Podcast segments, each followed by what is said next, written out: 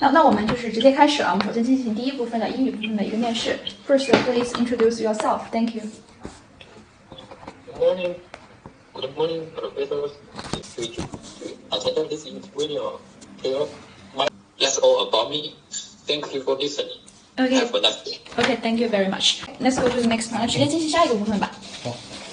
呃，那我问几个问题啊，就你读过的关于景观方面的 著作啊，最重要的一个著作，你认为是哪个？然后以及这个著作对你的影响？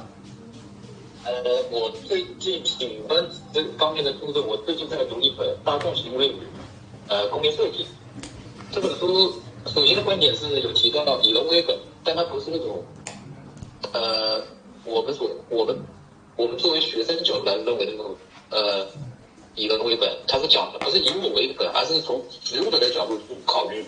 呃呃，第二点，这本书这本书就是呃告诉我们，如果说作为一个设计者来说，我们要在在做我们的设设设计设计我们的作品之前，就要预测人们的呃使用中行为，来预测自己自己呃某些功能建设建设的使用率。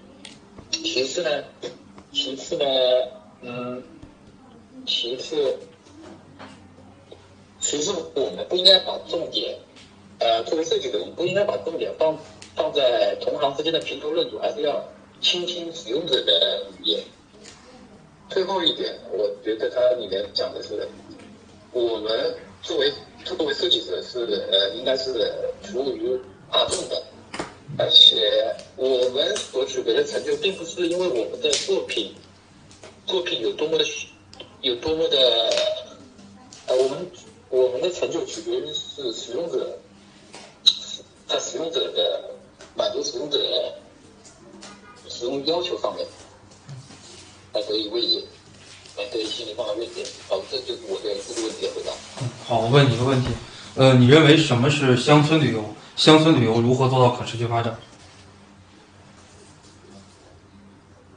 呃，乡村振兴是目前国家。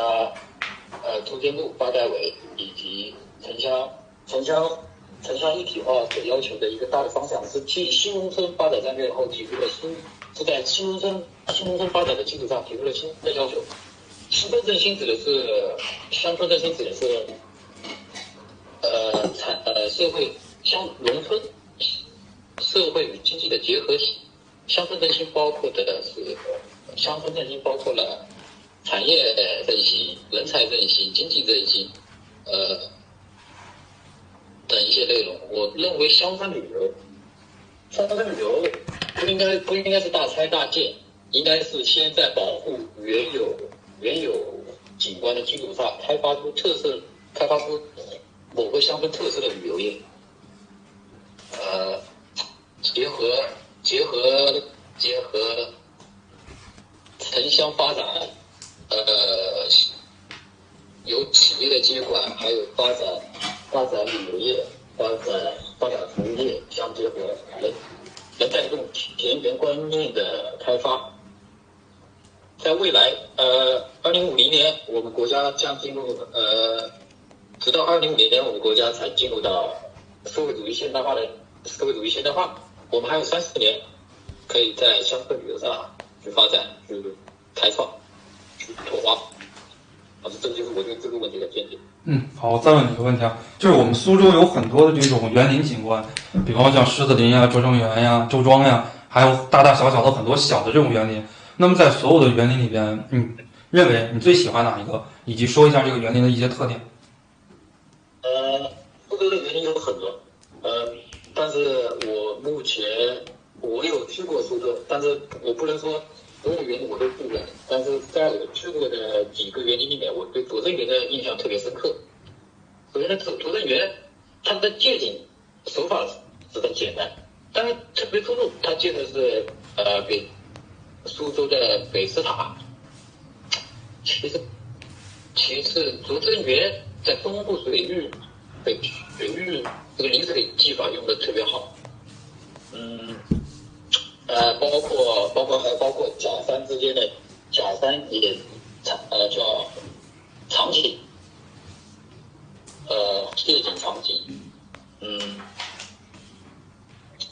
呃，包括植物花卉，它包括呃同时估值的运用，然后这是我对这个都没看。好，呃，我说一下哈、啊。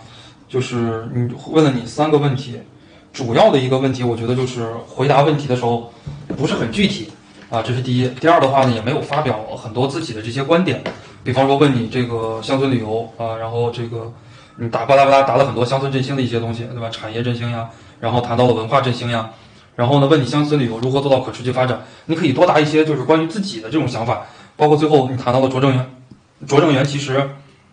就是你你你通过拙政园，你觉得它不但从园林景观设计上，呃，就是能够体现哪些；从风土人情上能够体现哪些；从我们国家传统文化上能够体现出哪些，对吧？就是它那个拙政园我也去过，拙政园我二零一八年的时候去过，哎，我觉得那个拙政园里边还是就是就是身在其中，还是能感悟出很多那种江南比较精致的一些东西的，就是可以多谈一谈，哎，就是这些东西对你自己的一些影响啊。其实我觉得。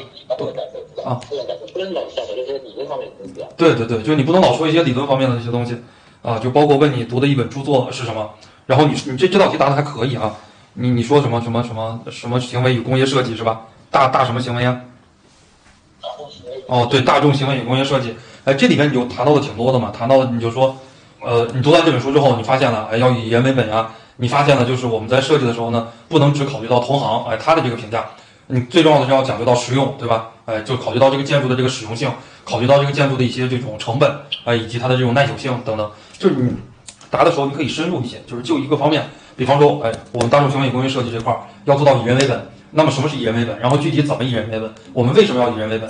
就这个你可以深入的，你可以答五六个点、四五个点，那你就其中的一个点，就给你最大的这个启示，就是你未来也会成为一名设计师，啊，你有可能也会去设计一些园林呀、景观呀。或者说城市规划呀、高楼大厦呀，那么你在设计的时候，就是哎，你说我最应该我就考虑到这一点，啊，就是往这些方面答一答的话也可以。你本科是哪里人？